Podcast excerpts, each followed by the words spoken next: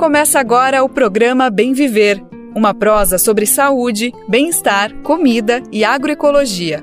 Produção Rádio Brasil de Fato.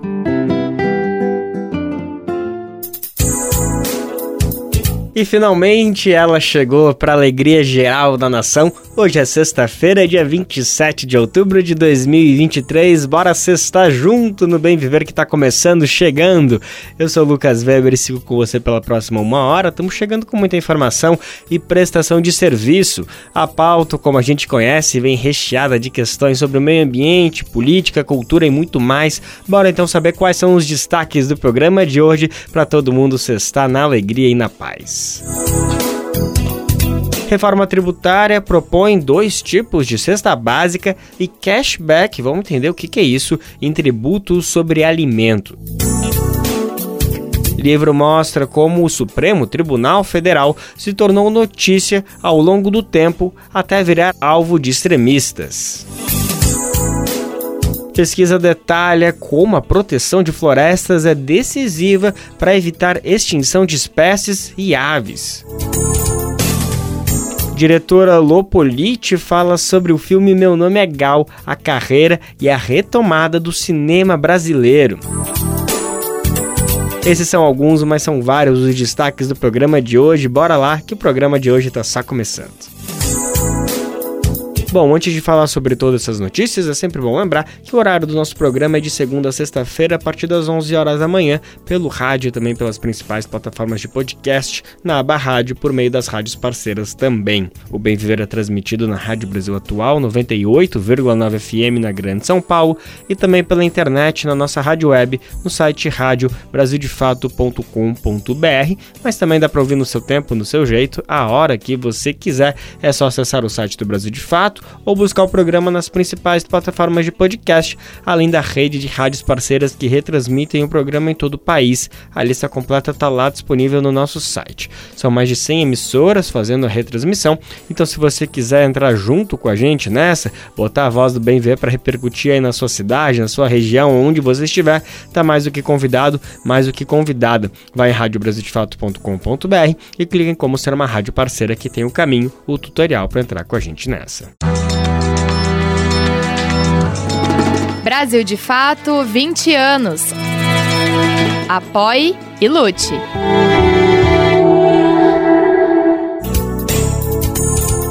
A gente abre o programa de hoje com um dos temas que dominou os noticiários da semana. É a reforma tributária, assunto bem espinhoso, cheio de palavra técnica que é difícil de entender. A gente vai tentar traduzir a partir de agora. Bom, a pauta movimentou o Congresso Nacional e pode parecer ainda um pouco confusa para muitas pessoas, né? para mim inclusive. A começar pela palavra cashback, muito comum de quem faz compras pela internet, né? Aparece como um recurso de projeto proposto. É importante demais a gente saber sobre o assunto porque são muitas situações que podem mexer no dia a dia da gente e com pessoas do país que às vezes não têm muito domínio sobre esse assunto, né? A questão da alimentação, por exemplo, é uma das pautas diretamente envolvidas na reforma tributária. A ideia do projeto é criar benefícios para diferentes tipos de cestas básicas utilizadas no país, isso de acordo com a classe social. Mas esse debate ainda precisa ficar mais nítido em alguns pontos quando pensamos, por exemplo, na comida saudável para combater a fome no Brasil. Será que todo e qualquer produto deve ganhar o benefício fiscal no Brasil? Vale pensar sobre o assunto e refletir junto com a matéria que a gente vai trazer agora. Isso porque nosso repórter Vinícius Conchinski preparou uma reportagem que vai ajudar a entender o que está em jogo com as propostas da reforma tributária. Vamos conferir agora a matéria produzida pelo repórter. A reforma tributária dos impostos sobre consumo deve criar benefícios tributários para dois tipos de cestas básicas no país a primeira, menos diversa e mais essencial, seria completamente isenta. Já a segunda, mais numerosa e flexível, teria a taxação reduzida, a qual poderia ser completamente devolvida a consumidores de baixa renda via cashback. A ideia foi apresentada nesta semana pelo senador Eduardo Braga, do MDB do Pará. Braga é relator da reforma tributária no Senado. Incluiu em seu parecer artigos que prevêem a criação das duas cestas básicas e da tributação diferenciada para cada uma delas. O parecer de Braga deve ser votado na Comissão de Constituição e Justiça, CCJ, do Senado, no dia 7. O presidente da Casa, Rodrigo Pacheco, quer votar a reforma no plenário até o final de novembro. O governo do presidente Luiz Inácio Lula da Silva indicou que a reforma tributária é a prioridade de sua agenda econômica para este ano. Ela já foi aprovada pela Câmara dos Deputados. Para entrar em vigor, precisa agora passar pelo Senado e ter eventuais modificações chanceladas novamente pela Câmara. A ideia de isentar todos os produtos da cesta básica já havia sido aprovada pela Câmara. Braga acrescentou regras para essa isenção, pois, nas palavras dele, havia uma mobilização de empresários para incluir até 3 mil itens na cesta. De acordo com o parlamentar, a lista incluiria caviar e salmão, por exemplo. O senador mudou o texto da reforma para que a cesta básica isenta tenha um número restrito de itens, considerados essenciais para o combate à fome. O texto de Braga prevê diferenciações regionais da cesta básica. Prevê também que a lista dos itens isentos seja definida por lei complementar. A criação da lei complementar da cesta básica, aliás, já estava prevista na proposta da Câmara. A novidade no texto de Braga é a criação de uma espécie de cesta básica estendida. Essa cesta teria mais itens, talvez até os 3 mil citados por ele. Todos esses itens teriam uma tributação reduzida, 60% mais baixa que a normal. Além disso, todo o tributo pago na compra deles poderia ser devolvido aos mais pobres em forma de cashback. Esse é um tipo de restituição de impostos pagos. A reforma tributária prevê a devolução de tributos pagos por pessoas de baixa renda, de certa forma para amenizar a carga de impostos sobre eles. Braga falou que, a princípio, pessoas inscritas no Cadastro Único de Programas Sociais do governo federal teriam direito a receber o cashback sobre a cesta básica estendida. A reforma tributária prevê uma alíquota geral de impostos de cerca de 30%.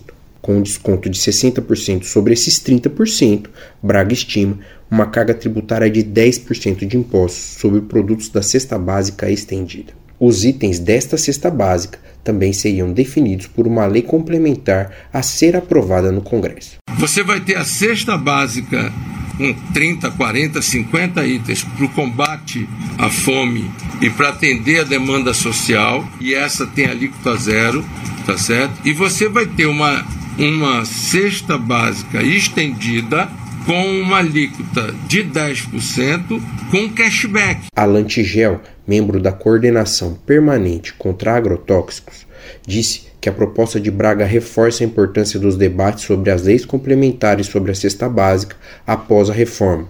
Para ele, a isenção para produtos essenciais e nutritivos é positiva.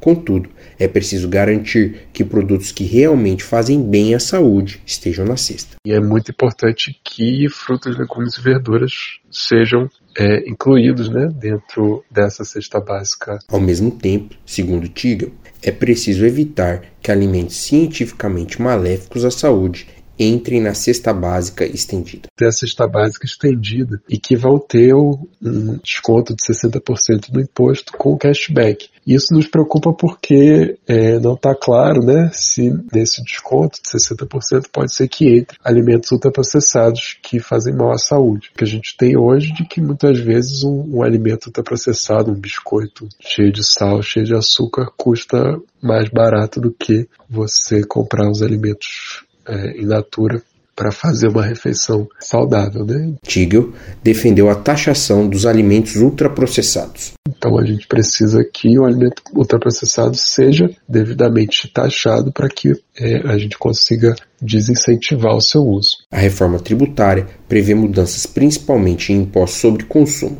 Ela substitui o IPI, PIS, COFINS, ICMS e ISS por uma CBS, Contribuição sobre Bens e Serviços, que será gerida pela União, e um IBS, Imposto sobre Bens e Serviços, gerido pelos estados e municípios.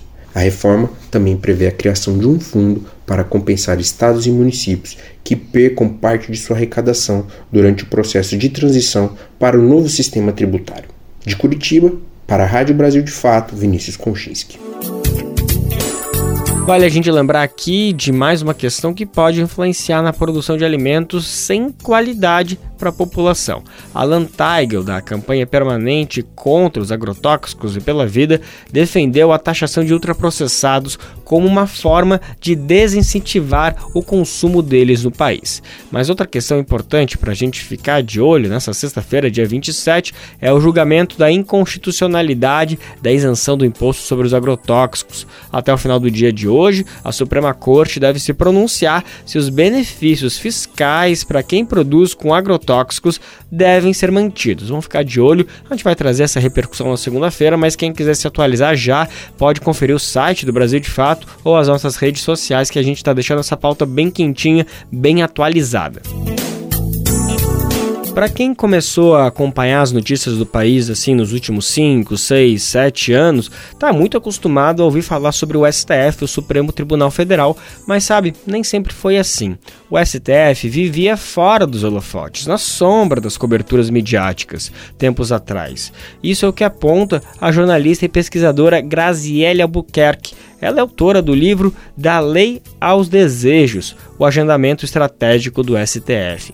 Na obra, ela explica um pouco de como a corte saiu de um isolamento na comunicação para uma exposição, a ponto de aparecerem ataques da extrema-direita nos dias atuais. Quem conversou com a autora da publicação foi a nossa repórter Cristiane Sampaio, correspondente lá de Brasília. A gente vai conferir um pouquinho mais sobre esse assunto, sobre essa conversa que a nossa repórter teve. Quem traz para a gente os detalhes é Daniel Lamir. Atualmente, o STF, Supremo Tribunal Federal, é foco de ataques constantes provenientes da extrema-direita, alvo de fake news e críticas massivas, com os nomes dos seus ministros estando na boca de internautas e cidadãos em geral. Mas um dia, a corte já esteve muito mais próxima da sombra midiática do país, quando ainda sequer era conhecida pela população, a trajetória que fez com que a instituição saísse desse papel secundário na cena nacional e saltasse para os holofotes do mundo político virou o substrato de análise da pesquisadora e jornalista Graziele Albuquerque. Ela acaba de lançar o livro Da Lei aos Desejos, o agendamento estratégico do STF, publicado pela editora Amanuense.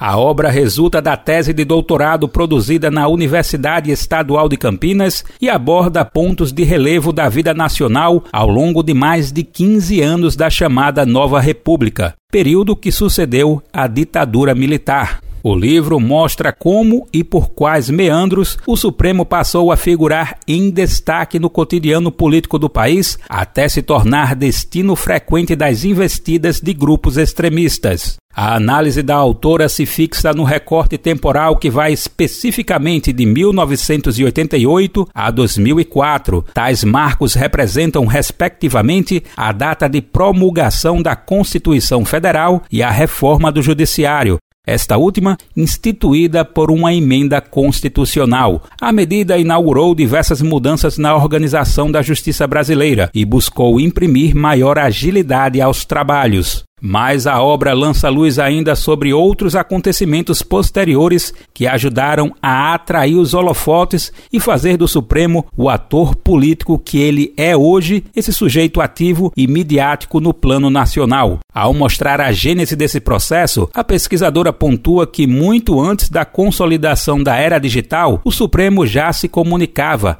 ainda que de forma mais tímida, como é o caso do que ocorria nas décadas de 80 e 90. O que muda ao longo do tempo, segundo ela, é o tom e a intensidade da atuação da corte nessa frente. Desde a Constituinte, a gente já tem material na literatura da área que mostra que o Supremo, né, que os ministros do Supremo, melhor dizendo, iam às sessões da Constituinte, por exemplo, para ver, para serem vistos, que eles mandavam recados, etc. Mas isso não tinha uma expressão tão volumosa como a gente tem hoje. Isso acabava ficando uma coisa mais de bastidor para quem cobria mais de perto. Em um apanhado histórico, o livro mostra que nos anos 90 o Supremo atuava dentro de uma dinâmica de comunicação mais clássica. A corte enviava releases às redações de jornal por meio do trabalho da Assessoria de Imprensa da instituição, criada em 1995. Foi no mesmo ano que o STF instituiu ainda o chamado Comitê de Imprensa, espaço destinado ao trabalho dos repórteres correspondentes que acompanham a rotina do tribunal para, a partir disso, produzirem notícias sobre o judiciário. A pesquisadora vê esse processo como um ponto importante para ajudar a entender a crescente aparição de personagens do Supremo no imaginário coletivo e midiático do país.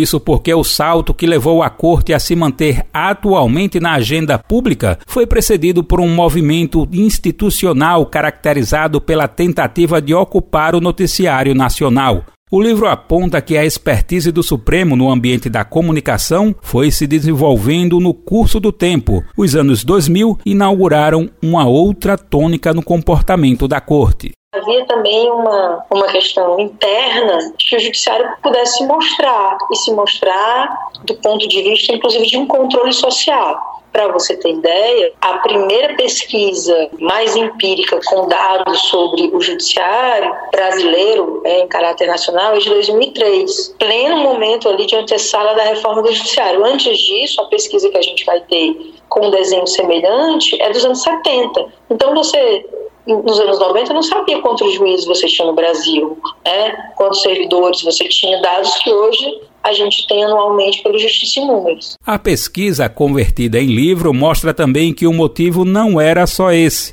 Foi ainda na esteira dos anos 2000 que foram inauguradas a TV Justiça e a Rádio Justiça, ambas voltadas à divulgação de ações e agendas institucionais para o grande público. Os veículos serviram de janela para uma maior difusão do trabalho do Supremo e, consequentemente, para uma presença crescente da Corte no noticiário. No passado, o tribunal era menos conhecido e acompanhado não só pela população, mas também pelos próprios personagens do mundo político em geral. O livro mostra que a cobertura jornalística das atividades do Supremo e a consequente audiência dada à instituição por parte de quem joga nesse tabuleiro da política foram se ampliando conforme foi se expandindo também o poder da corte ao longo dos anos 80, 90, 2000 até agora, o Supremo foi angariando poder político. Então, essa atenção ao Supremo tem uma relação muito estreita com o incremento de poder político do tribunal. É por isso que a gente está vendo isso, esse crescendo, né? E a política dá o tom da cobertura, como a gente sabe. A política é muito importante porque ela mobiliza a atenção. O resgate de fatos marcantes da linha do tempo da política nacional e da jornada recente do Supremo contribui não só para o entendimento da emergência do STF como um ator político de destaque, mas também para a interpretação do que significaram as invasões ocorridas no fatídico 8 de janeiro. Para Graziele Albuquerque, não é por acaso que a corte se tornou o principal alvo dos vândalos que destruíram os prédios dos três poderes. Para a pesquisadora, além dos problemas da extrema-direita em si, que tradicionalmente é contrária às instituições do mundo democrático, a colocação do Supremo na berlinda desse campo político não pode ser vista como algo dissociado da jornada de superexposição da corte. Do Recife, da Rádio Brasil de Fato, com reportagem de Cristiane Sampaio. Locução Daniel Lamir. Para quem ficou com vontade de acompanhar um pouquinho mais sobre o assunto, uma dica é conferir a versão online dessa matéria. Em um trecho, a autora cita, por exemplo, o que muitas pessoas comparam o 8 de janeiro em Brasília com o que ocorreu no Capitólio lá nos Estados Unidos. Mas ela lembra que, ao contrário do Brasil, nos Estados Unidos não invadiram a Suprema Corte. É um paralelo importante de se fazer, né? Essa seria, portanto, um ponto de destaque para a Grazielli, destacando que quando o STF passou a ter uma voz deliberativa muito forte, as pessoas passaram a gostar ou não dele. Ficou curioso? Eu fiquei. Eu vou correr lá no brasildefato.com.br para conferir essa conversa completa. Você deve ter escutado algumas pessoas por aí falarem que os discursos de ódio contra a democracia no país não é algo muito perigoso, né? Mas os atos do dia 8 de janeiro mostram apenas uma de muitas dimensões de por que os discursos não podem ser deixados de lado. Além da violência em palavras, em símbolos, essas são formas que sustentam diversas outras situações de violência. Uma analogia pode ser feita com as mulheres vítimas de discurso de ódio. Da mesma mesma forma, as palavras e símbolos estão lado a lado com diversas formas de violência e muitos casos que aparecem no nosso dia a dia. Bom, para coibir situações como essa, o Ministério das Mulheres lançou nessa semana o programa Brasil Sem Misoginia. A gente sabe e tem que destacar que, além do problema em si, o discurso de ódio faz parte de um contexto que não se separa do feminicídio. Portanto, o programa Brasil Sem Misoginia está de olho nas redes sociais da internet, que tem sido espaço de muita postura que precisa ser combatida. Vamos saber mais detalhes? Quem vai contar pra gente é a repórter Eliane Gonçalves, da Rádio Agência Nacional. O Ministério das Mulheres lançou nesta quarta-feira o programa Brasil Sem Misoginia. A proposta é enfrentar o discurso de ódio, a violência e a discriminação contra as mulheres. Uma pesquisa das Nações Unidas feita em 80 países entre 2017 e 2022 mostrou que em todo o mundo, 90% das pessoas, independente do gênero, tem algum tipo de preconceito contra as mulheres. O Brasil não foge à regra e registra um índice de 85%. As redes sociais da internet têm sido terreno fértil para discursos misóginos. Segundo a SaferNet, Organização de Defesa dos Direitos Humanos em Ambiente Virtual, conteúdos de ódio e opressão contra as mulheres cresceram 251% no ano passado. Para a ministra das Mulheres, Cida Gonçalves, combater a misoginia é o primeiro passo para reduzir o feminicídio no Brasil.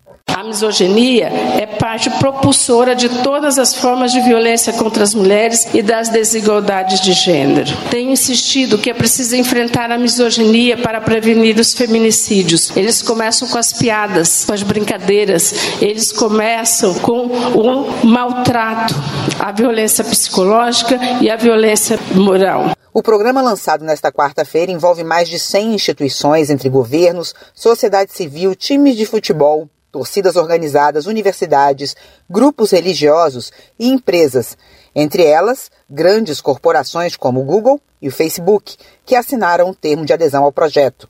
O lançamento contou com a presença da primeira-dama do Brasil, Janja Lula da Silva, que prometeu cobrar a exclusão de conteúdos misóginos das redes sociais.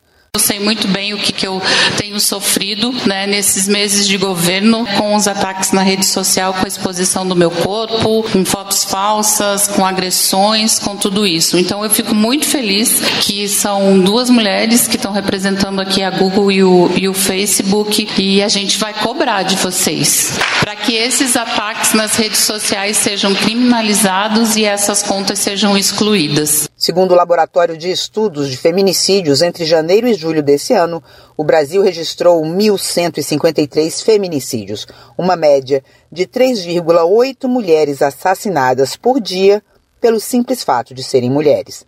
Da Rádio Nacional em São Paulo, Eliane Gonçalves. Não custa nada a gente lembrar que existe um número telefônico para denunciar situações que podem romper com os ciclos de violência contra as mulheres. O número é 180, 180, né? 180. Esse número pode ser ligado de qualquer lugar do país e a ligação é gratuita e sigilosa. Qual foi a última vez que você ajudou a salvar uma vida? Nájila Lima, do Hemocentro do Ceará, tem um recado para você. Todo dia é dia de doação. E não espere você conhecer alguém para exercer esse gesto de solidariedade. Existem muitas Marias, José que precisam de sangue e a gente não precisa conhecer para ajudar a salvar, a reescrever a vida dessas pessoas. Tome uma atitude e salve vidas. Dois Sangue. Uma parceria Rádio Senado. Programa Bem Viver. Sua edição diária sobre saúde, bem-estar, comida e agroecologia.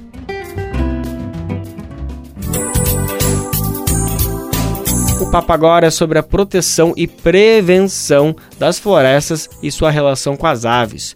De acordo com o Código Florestal, nas áreas da Mata Atlântica, as propriedades rurais precisam garantir pelo menos 20% do bioma preservado, mas o percentual é insuficiente, isso de acordo com o ornitólogo Paulo Ricardo Siqueira, que estudou em seu doutorado o programa de pós-graduação em ecologia Conservação e Manejo da Vida, isso na UFMG, Universidade Federal de Minas Gerais. A gente confere agora um pouquinho mais sobre essa pesquisa dele na reportagem da Rádio UFMG.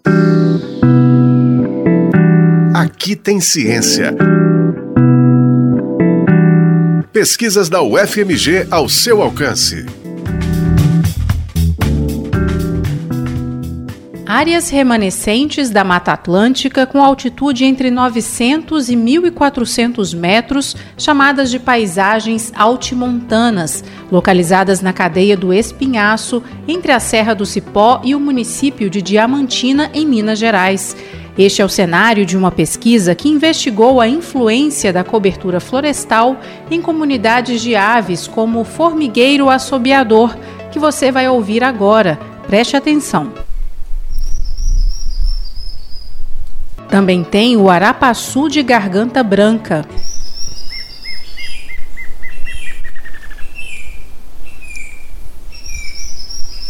E a choquinha lisa.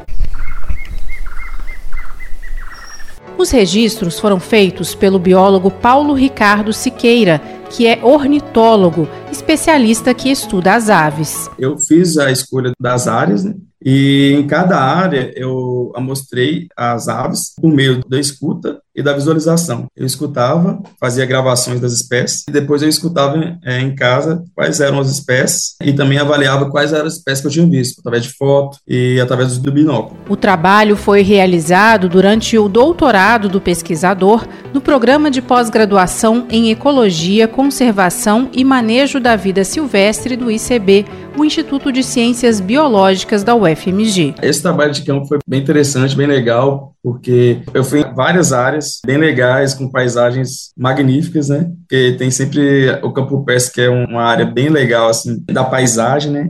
E eu decidi fazer isso porque eu via que essas florestas estão em bastante perigo por causa do fogo e por causa da criação de gado. Então eu queria ver como que diferentes tamanhos de floresta vão responder à biodiversidade né? e também às funções que essa biodiversidade proporciona no ambiente. Quanto maior a floresta, maior a diversidade de espécies que habitam nela. O contrário também é verdadeiro. A diminuição da cobertura florestal pode levar até mesmo à extinção de algumas espécies, sobretudo aquelas chamadas de dependentes de floresta, que precisam de condições específicas para sobreviver. Quanto maior redução da floresta, essas espécies tendem a desaparecer, porque elas não vão atender os requisitos que elas necessitam biologicamente. Para sobreviver, para alimentar, por exemplo, tem algumas espécies que necessitam de um subbosque bem denso, um solo coberto, porque eles alimentam no solo. Então, eles necessitam dos insetos que tem naquele solo. Quando há uma redução da cobertura, o solo tende a ficar mais exposto. Então, tende a ficar mais seco, tende a diminuir a riqueza de insetos e diminui também a riqueza dessas aves, né? Então, esses ambientes com menor cobertura florestal, eles não vão atender os requisitos que eles precisam, então eles tendem a ser extintos daquele localmente. O ornitólogo explica que além da alimentação, as florestas oferecem abrigo e condições de reprodução para essas espécies. Por exemplo, os pica-pau dependem de áreas com árvores ocos, né, secos, para poder fazer o seu ninho. Então, esses locais com menor cobertura florestal vão ter a menor quantidade desse ambiente, desse microhábito que eles necessitam para se reproduzir. Em áreas com menor cobertura florestal, as espécies com maiores requisitos biológicos eles vão ser extintas localmente. Né? Os cracídeos são outro grupo de aves ameaçadas pela redução da cobertura florestal, sendo o jacu o representante mais conhecido. Algumas espécies que estão tá dentro do gênero do jacu, eles são mais especialistas, eles necessitam de umas florestas maiores que vão ter maior quantidade de recurso, de frutos, por exemplo. Ele é uma, uma espécie que é frugívoro, então ele necessita de uma certa quantidade de cobertura florestal para poder ter uma alimentação bem balanceada. Se ele não tem isso, ele não consegue atingir o requisito dele, então ele pode ser extinto localmente. Uma das conclusões do estudo é que a preservação do percentual mínimo de 20% de mata atlântica nativa nas propriedades rurais proposta pelo Código Florestal não é suficiente para a proteção de espécies dependentes de floresta. Paulo Ricardo acredita que a pesquisa pode ajudar a conscientizar as pessoas sobre a necessidade de preservação das florestas. Isso é importante para conscientizar a população, porque muitas pessoas não têm esse entendimento de como e quanto é um, um importante para tal grupo de espécies. E definir isso, especialmente para os dependentes de floresta, que são as espécies que têm maior requisito biológico, né, de uma área mais preservada, isso é muito importante. Eu acho que com isso a gente pode conseguir atingir uma maior conservação e proteção das espécies que são mais ameaçadas. O pesquisador também destaca a importância de compartilhar os resultados do trabalho com a sociedade. Esse trabalho também a gente realizou algumas idas em escolas né, para falar como a gente trabalha, o conhecimento que a gente adquiriu no nosso trabalho. Né, isso foi muito importante também ter essa relação com o social, sabe? Não só ficar no meio acadêmico, que eu acho que é muito importante para aumentar o alcance da nossa pesquisa. O trabalho foi orientado pelo professor Frederico de Siqueira Neves, do Departamento de Genética, Ecologia e Evolução do ICB, e contou com financiamento do Fumbio, Fundo Brasileiro para a Diversidade, e da Fundação Ruford, que financia projetos de preservação da natureza com abrangência internacional. Durante o doutorado, o pesquisador também contou com bolsa da CAPES, a Comissão de Aperfeiçoamento de Pessoal de Nível Superior. Este foi o Aqui Tem Ciência, programa semanal sobre pesquisas realizadas na Universidade Federal de Minas Gerais. Exemplos de como a ciência é importante para a nossa vida. Este episódio teve produção e apresentação de Alessandra Ribeiro e trabalhos técnicos de Cláudio Zazá. O Aqui Tem Ciência também está na internet, em ufmg.br barra rádio e nos aplicativos de podcast. Aqui tem ciência. Pesquisas da UFMG ao seu alcance. Uma produção do Núcleo de Jornalismo da Rádio UFMG Educativa. Bacana, né? Que a ciência seja respeitada e valorizada no dia a dia da gente. Além disso, vale a gente juntar também com outras formas de saberes que estão sempre defendendo a preservação, a prevenção e proteção das florestas. Com certeza, juntar uma ciência comprometida com o povo e com a vida, com saberes dos povos originários, por exemplo, é um caminho para reverter a situação caótica em que está sendo desenhado para o nosso planeta. TikTok, jogos e chamadas entre amigos. Uma pesquisa publicada nessa semana apontou que crianças e adolescentes estão se conectando cada vez mais cedo com a internet. Pois é, né? A gente sabe que o uso das tecnologias pode ser uma aliada importante na construção do conhecimento e em outros fatores importantes para o desenvolvimento das crianças e dos adolescentes também. Mas obviamente que tudo precisa ter limite, né? Acompanhamento e combinação com outros outros processos importantes do nosso dia a dia, seja pela sociabilidade, pela experiência e por muitas outras coisas que não podem ser substituídas exclusivamente pela tecnologia e pela internet. Vale lembrar que o excesso de exposição das crianças e adolescentes ainda abre espaço para um contato com publicidade e conteúdos inadequados. Quem tem criança ou adolescente que usa celular, por exemplo, sabe bem o que, que a gente está trazendo aqui para o programa, né? É, vez por outra, chega um pedido de compras que não tem nada a ver com as necessidades delas. Quando as pessoas responsáveis vão atrás do estímulo, logo descobrem que sempre existe uma brecha para anúncios indevidos em diversos espaços da internet. Vamos saber um pouquinho mais sobre essa situação e como a gente pode se precaver, como a gente pode fugir dessas roubadinhas? Quem vai contar pra gente é o repórter Nelson Linda, Rádio Agência Nacional. Pesquisa mais recente da CETIC BR, apresentada na manhã desta quarta-feira, mostra que crianças e adolescentes estão se conectando cada vez mais cedo à internet. Na pesquisa desse ano, 24% das crianças até 6 anos de idade já tiveram acesso à rede mundial de computadores. Em 2015, esse número era de 11%. No total, 95% das crianças de 9 a 17 anos acessam a internet, seja pelos celulares, tablets ou computadores pessoais.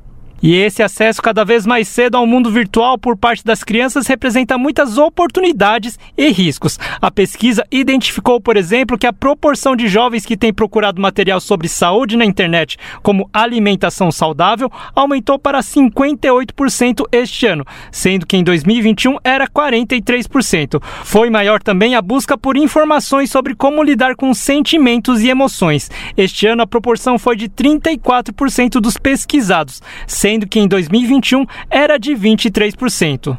Por outro lado, crianças e adolescentes têm ficado expostos à publicidade. 84% relataram ter ficado com vontade de comprar produtos após essa exposição. Lembrando que publicidade direcionada ao público infantil é proibida no país. Outro alerta presente na pesquisa é que 16% dos jovens entre 9 a 17 anos relataram ter recebido mensagens de cunho sexual. A consultora Kelly Angelini, que atua na conscientização do uso seguro e responsável da internet, relatou um caso de cooptação de menores para exploração sexual e falou que é necessário capacitar toda a comunidade escolar, além de pais e responsáveis para saberem lidar com os riscos da exposição dos jovens na internet. Pediu para as crianças clicar no link e participar de um grupo de WhatsApp com ele. Muitas crianças fizeram isso e uma dessas crianças, ao entrar nesse grupo, se deparou com o um pedido desse adulto para que inserisse nesse grupo todos os contatos dos amigos que estavam cadastrados no celular. Esse grupo chegou a atingir 600 crianças. A partir desse momento, esse adulto passou a postar fotos e vídeos de pornografia e a fazer pedidos para essas crianças de cunho sexual. A mãe desesperada, ao ver isso dias depois, ao olhar o celular dos pais, bate a porta da escola para falar: "Me ajuda". A pesquisa TIC Kids 2023 foi realizada com 2.700 crianças e adolescentes, além de 2.700 pais e responsáveis, e pode ser vista na íntegra no cetic.br. Da Rádio Nacional em São Paulo, Nelson Lim. Para quem ainda não conhece, a gente vai trazer uma dica de conteúdo muito bacana na internet para acompanhar com crianças e adolescentes. Adivinha de quem eu tô falando? O Radinho BDF. Eu amo, sou muito fã.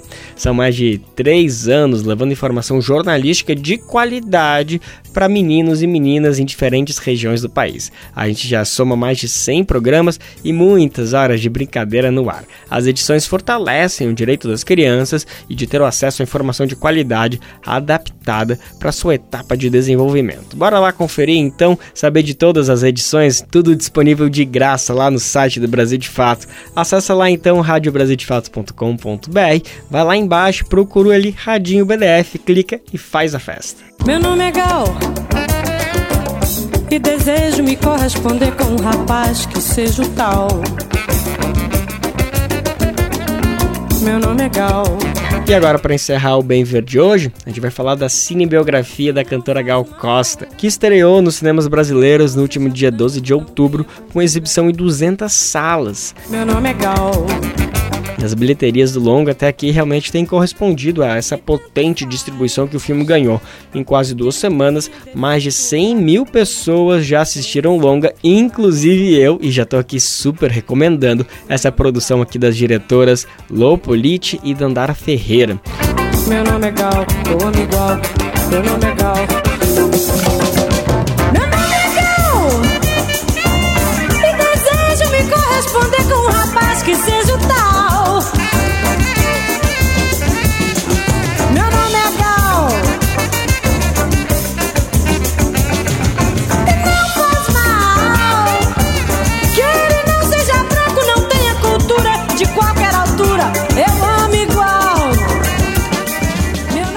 Filme conta os primeiros anos artísticos da cantora, que morreu agora recentemente, né, no dia 9 de novembro do ano passado. Na tela são exibidas a chegada de Gal Costa no Rio de Janeiro, mais especificamente no Solar da Foz, onde Gal encontra seus amigos da Bahia, Caetano Veloso, Gilberto Gil e Maria Bethânia, até ela florescer em uma das maiores cantoras do Brasil, com o espetáculo Fatal, em 1971. O recorte específico do longa culmina também com um dos períodos mais duros do país, que foi a instauração da ditadura militar e o recrudescimento em 1968. Bom, o nosso repórter José Eduardo Bernardes conversou com uma das diretoras do filme, Lopolite, e a gente vai conferir agora essa conversa mais que especial. Brasil de Fato Entrevista. Olá a todas e a todos, está começando agora mais um Brasil de Fato Entrevista e hoje a nossa conversa é com a cineasta Lô Politi. Tudo bom, Lô? Como vai? Eu vou bem, e você? Tudo certo, tudo bem. Muito obrigado, viu, por comparecer aqui ao programa, aceitar o convite. Lô Politi é diretora, roteirista e produtora de cinema. Seu primeiro filme, Jonas, recebeu o prêmio especial do júri no Festival Internacional do Rio de Janeiro. Também filmou Sol e co-dirigiu ao lado de Ana Mui Laerte o documentário Alvorada, que conta os bastidores do golpe contra a presidenta Dilma Rousseff. Está nos cinemas com Meu Nome é Gal, seu quarto longa-metragem. É, Lobo, você está nos cinemas com Meu Nome é Gal, filme que você divide a direção com a Dandara Ferreira. É um filme feito por mulheres para contar parte da história de uma protagonista espetacular, que é a Gal Costa, né? É, para a própria história que seria contada, era importante que ela fosse contada a partir da perspectiva feminina?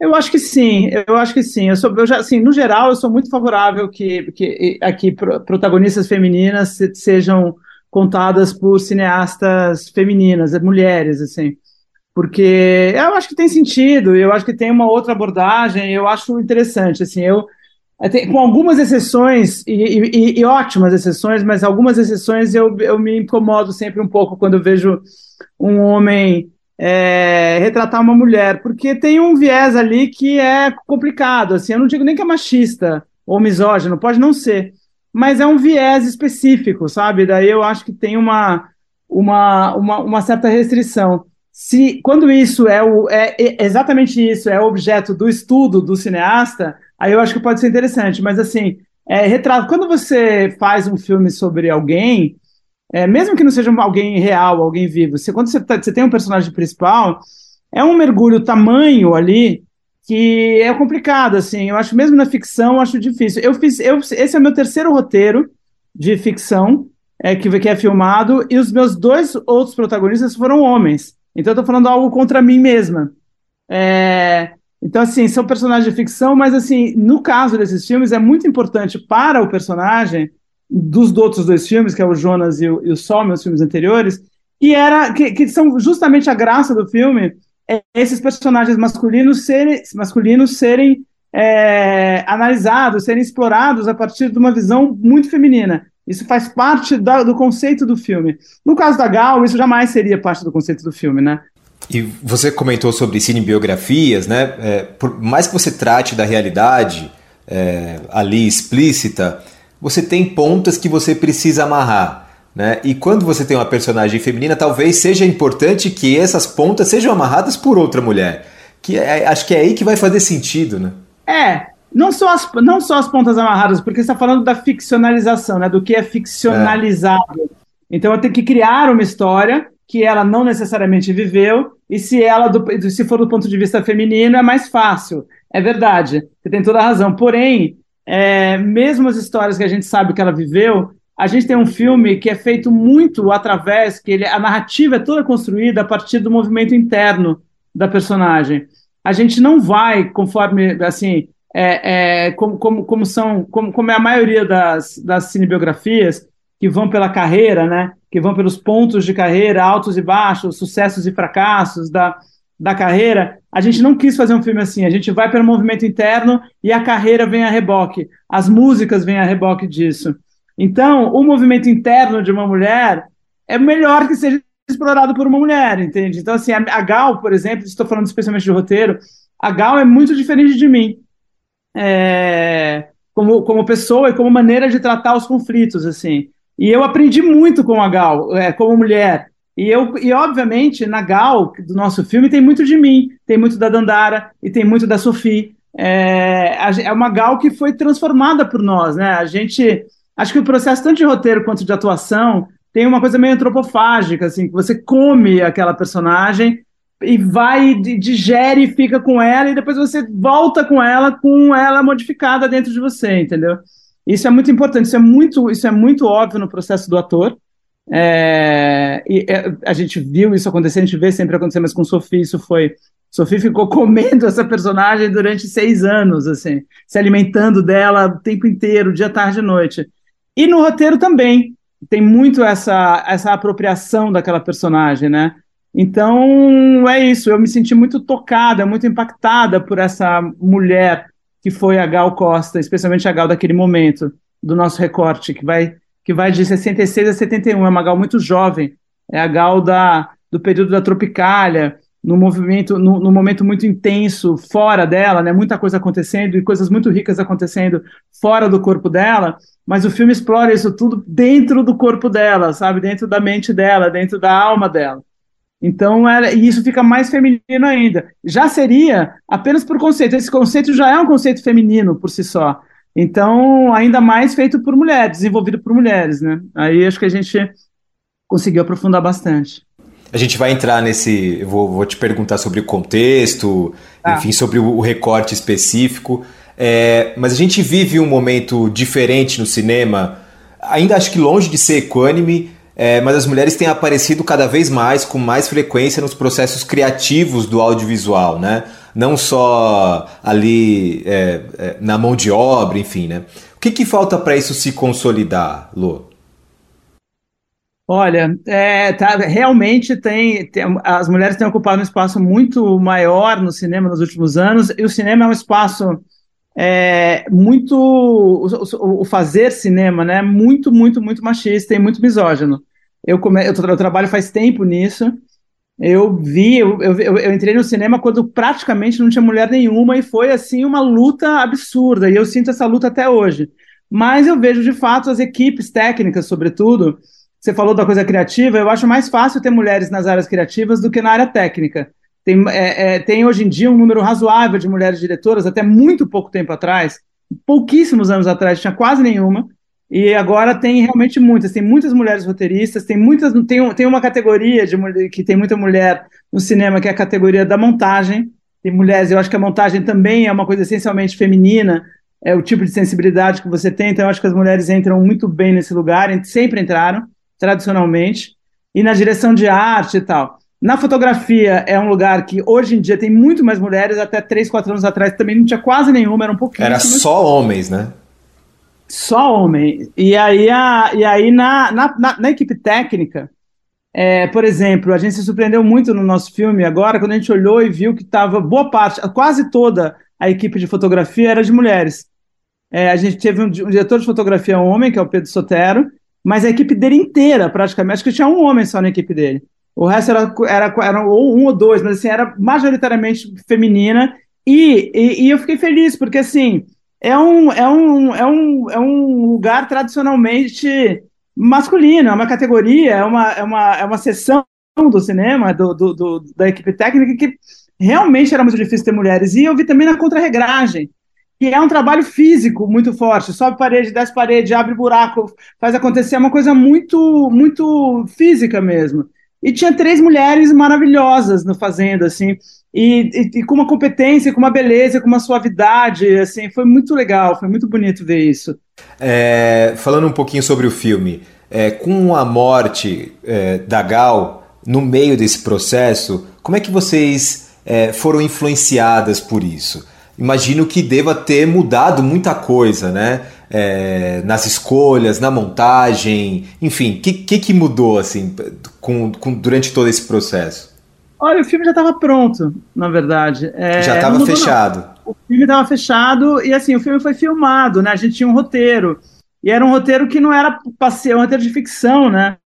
era um, era um, um roteiro que não era passível de mudanças, por mais que o evento seja forte, entendeu? Assim, a gente não. A gente fez um filme fechado, é um filme, né? Antes de ser uma cinebiografia, é um filme. Então, no, no, mesmo que a gente quisesse, não, não poderia mudar e a gente não queria. A gente tem um recorte muito específico dessa gal da, da, da juventude. O que a gente sentiu eh, foi um impacto muito grande. A gente sentiu a responsabilidade crescer muito é, a gente sentiu, eu senti particularmente a, a, o peso da, da, da, da, do nome, da figura de Gal Costa, assim, de uma maneira muito maior, assim, eu vi o quanto a gente de repente percebeu o quanto Gal é gigante, o quanto Gal é imensa. Já era, mas aí de repente ela virou um mito, né? Vira uma coisa é, realmente inalcançável quase, assim. Então a gente a gente sentiu isso, a gente parou, a gente parou um pouco o filme, mas a gente já estava na finalização a gente parou para entender o que, que a gente. para digerir, na verdade, porque a gente foi muito impactada por isso, óbvio, né? Então a gente, a gente sentiu falta depois de não, não de modificar o filme, mas de ter mais a Gal no filme, a Gal real, a Gal de verdade. Porque o nosso filme não tinha nada da Gal real. A Sophie cantava todas as músicas, era uma ficção que terminava em 71, então não tem nenhum registro de Gal daquele período. É, não é um documentário, então não tinha nem onde entrar isso. Mas a gente sentiu falta de ter a Gal de verdade mais presente, não só como uma extensão da homenagem à ela, porque o filme já é por si, per se, uma, uma, uma, uma homenagem a Gal, né? Mas a gente queria, eu acho que a gente sentiu a necessidade de estender essa, essa homenagem um pouco e de trazer a Gal real para as pessoas que vão ver o filme, porque dá vontade de ver Gal, né? Então a gente acabou trazendo, além dessa homenagem no fim do filme, que é meio tradicional em cinebiografia, a gente fez ela um pouco mais impactante, um pouco maior do que, do que o normal, do que o esperado, e a gente trouxe algumas músicas, algumas cantadas por ela, alguns fonogramas com a música, com a, com a voz original dela, a gente colocou no filme. São poucas, é, a Sofia continua cantando quase o filme inteiro, mas em três momentos muito específicos de fonogramas muito conhecidos e com quem a gente já tem uma certa identificação emocional, a gente trouxe a voz da Gal. Eu gosto. Pronto. Pode deixar a Gal Costa assim. Costa. Pronto. Gal Costa. É, falando sobre esse recorte é, histórico que vocês fazem da vida da Gal, que é entre os anos 60 e 70, né, o comecinho dos anos 70. Por que a opção por esse recorte específico? por uma série de motivos, assim. Primeiro, por uma questão de é, cinematográfica mesmo, assim, como dramaturgia. É um momento mais interessante da vida da vida de um personagem, assim, sabe? Quando tem um conflito, de fato. É, ela tem aquela, ela chegou daquele jeito, daquele jeito gal de ser super tímida, super para dentro, super introspectiva, e ela chega num lugar onde, as, onde, onde tudo está exigindo muito das, dos artistas e as pessoas que ela já conhece, já estão muito à frente nesse processo, e ela não foi, é, ela não tinha ferramentas, entendeu, para enfrentar aquilo. Então é um conflito, foi um conflito muito forte para ela. E ainda mais, principalmente com a ditadura, que teve, que, que botou um medo neles e nela, sobretudo, assim. Então ela, a gente de fato tinha um conflito claro e uma coisa que ela precisava superar claramente. Se a gente fosse para o sucesso da Gal, que é para os anos 80 e tal, a gente sai desse lugar. No sucesso não tem nada de interessante. A gente queria. Tem o sucesso, tem a música, daí é melhor ver, um docu... ver o documentário que a Dandara fez, que é brilhante, sabe? Que a gente queria cinema, né? E cinema tá no drama, não tem jeito. Cinema bom tá no drama. No conflito, não precisa ser um conflito dramático. É um conflito sempre um conflito dramático, mas não precisa ser o gênero drama. Mas precisa ter um conflito dramático, precisa ter dramaturgia.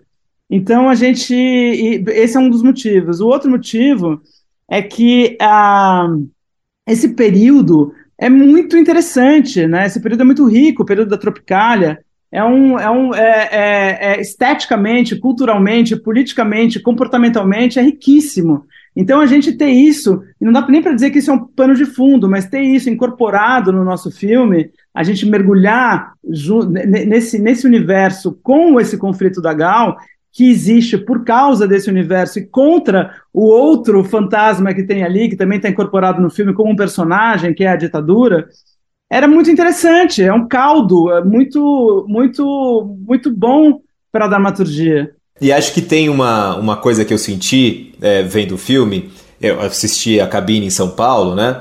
É, e eu fiquei surpreso de ver o Caetano Veloso, o Gilberto Gil, e entre outros, né? Tem o Ali, tem Tom Zé, enfim, tem um monte de gente é, que estava por ali naquele período e, e, eles são retratados, e óbvio, de maneira intensa, porque eles participaram é, da carreira da Gal, da história da Gal de maneira intensa, mas eles estão ali no filme, né? O tempo todo.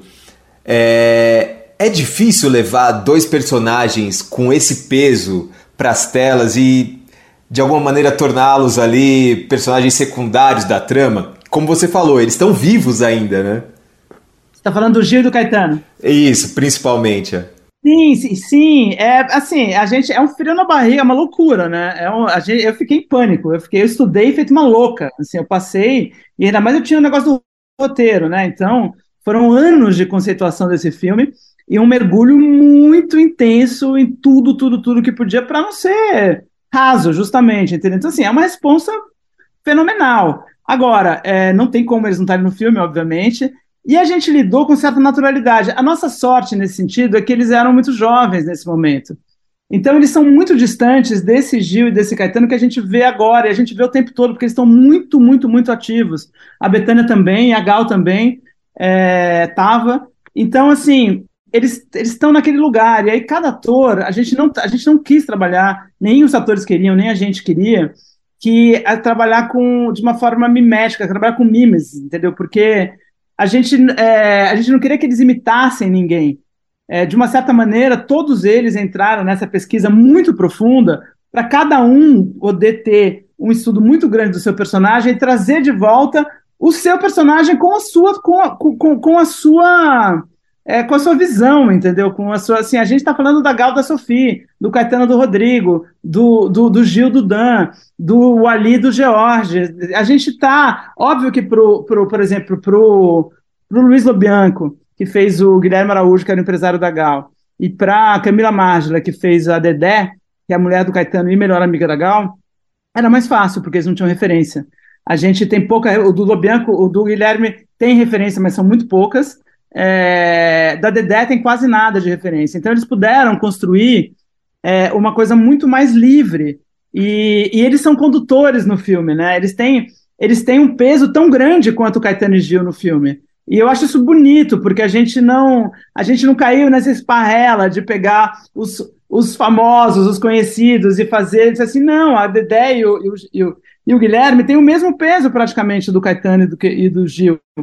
É, o Ali e o, e o, e o, e o, o Ali, o Tom Zé e o Rogério Duarte são menores por causa do recorte é, espacial do filme. Então, porque tem momentos que a gente está no Rio que não tem o que não tem o Tom Zé, tem momentos que a gente está em São Paulo que não tem o Ali, enfim, mas os outros é tudo muito. É, todo mundo muito presente, a gente está de fato falando de uma turma, né?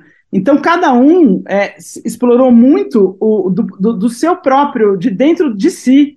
E a, o trabalho em turma foi muito importante porque também cada um trouxe muita pesquisa sobre si, sobre o seu personagem e sobre os personagens dos outros. E trocou-se muito. Então, a gente viu isso acontecer de uma forma muito natural e orgânica. Então, assim, o, o, o Caetano do, do Rodrigo foi muito impactado pelo, pelo Gil do, do Dan, ou pelo, ou pelo Ali do George. É, é, a troca fez com que cada um ficasse de fato único. E, e, e, alguns com semelhanças muito maiores né, aos, seus, aos seus retratados, né, aos, seus, aos seus personagens, do que outros. Então, você vê o Rodrigo Leles, ele, ele tem uma semelhança enorme com o Caetano. E ele não tinha quando começou o filme. Quando, quando, quando ele chegou, ele não tinha nada. De, a Dandara tinha conhecido ele antes no Vila Velha. E ele era louro, nada a ver, uma energia completamente diferente. Completamente diferente. E ele foi se transformando no Caetano de uma maneira que agora você olha para o filme você vê o Caetano o tempo todo, sendo que ele tem um nariz totalmente diferente do Caetano, o olho diferente do Caetano, o dente diferente do Caetano, ele é todo diferente do Caetano se você via de perto. Mas ele tem um Caetano dentro dele que saiu para fora, perfeitamente. E aí tem o Gil, por exemplo, que é o Dan, que não se parece com o Gil, com o Gilberto Gil, não parece. É um. É, eles, não, eles não têm uma semelhança física muito forte, mas o Dan, ele puxou ali um Gil de dentro dele, com o astral do Gil, com a vibe do Gil, com a energia do Gil, que ele entendeu um Gil que as pessoas nem sabem que existia. Porque o Gil que está hoje, que a gente vê, é um Buda quase, né? É um, é um assim, entidade, né? é uma entidade, exatamente. Obrigada pela palavra. Ele, aquele Gil daquele momento com aquela energia, com aquela faca no dente, com não sei o quê, a gente nem tem essa, essa referência. E o Gil foi lá e achou. É, e foi muito bonito ver esse processo, assim. Lô, muito obrigado por essa conversa, viu? Imagina, obrigado a você, te agradeço muito, foi muito legal. E a você que nos acompanhou até aqui também, muito obrigado. Na próxima semana voltamos com mais uma entrevista. Tchau, tchau.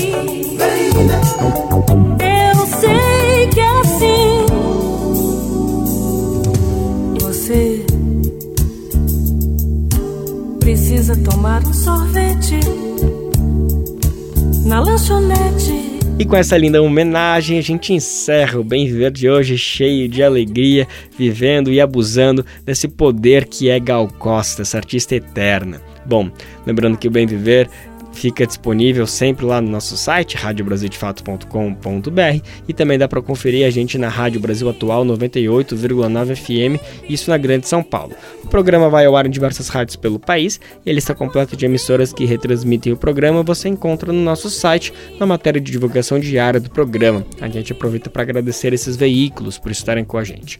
O Bem Ver também fica disponível como podcast no Spotify, Deezer, iTunes e Google Podcast. A apresentação deste programa foi de Lucas Lucas Weber e o roteiro é de Daniel Lamir, edição e produção de Daniel Lamir e Douglas Matos, trabalhos técnicos de André Parocha, Edson Oliveira, Lua Gatinoni e Emerson Ramos, coordenação de rádio e TV Muniz e Ravena, diretora de programas de áudio Camila Salmásio, direção executiva Nina Fidelis, apoio toda a equipe de jornalismo do Brasil de Fato. Você ouviu o programa Bem Viver, uma prosa sobre saúde, bem-estar, comida e agroecologia Produção Rádio Brasil de Fato.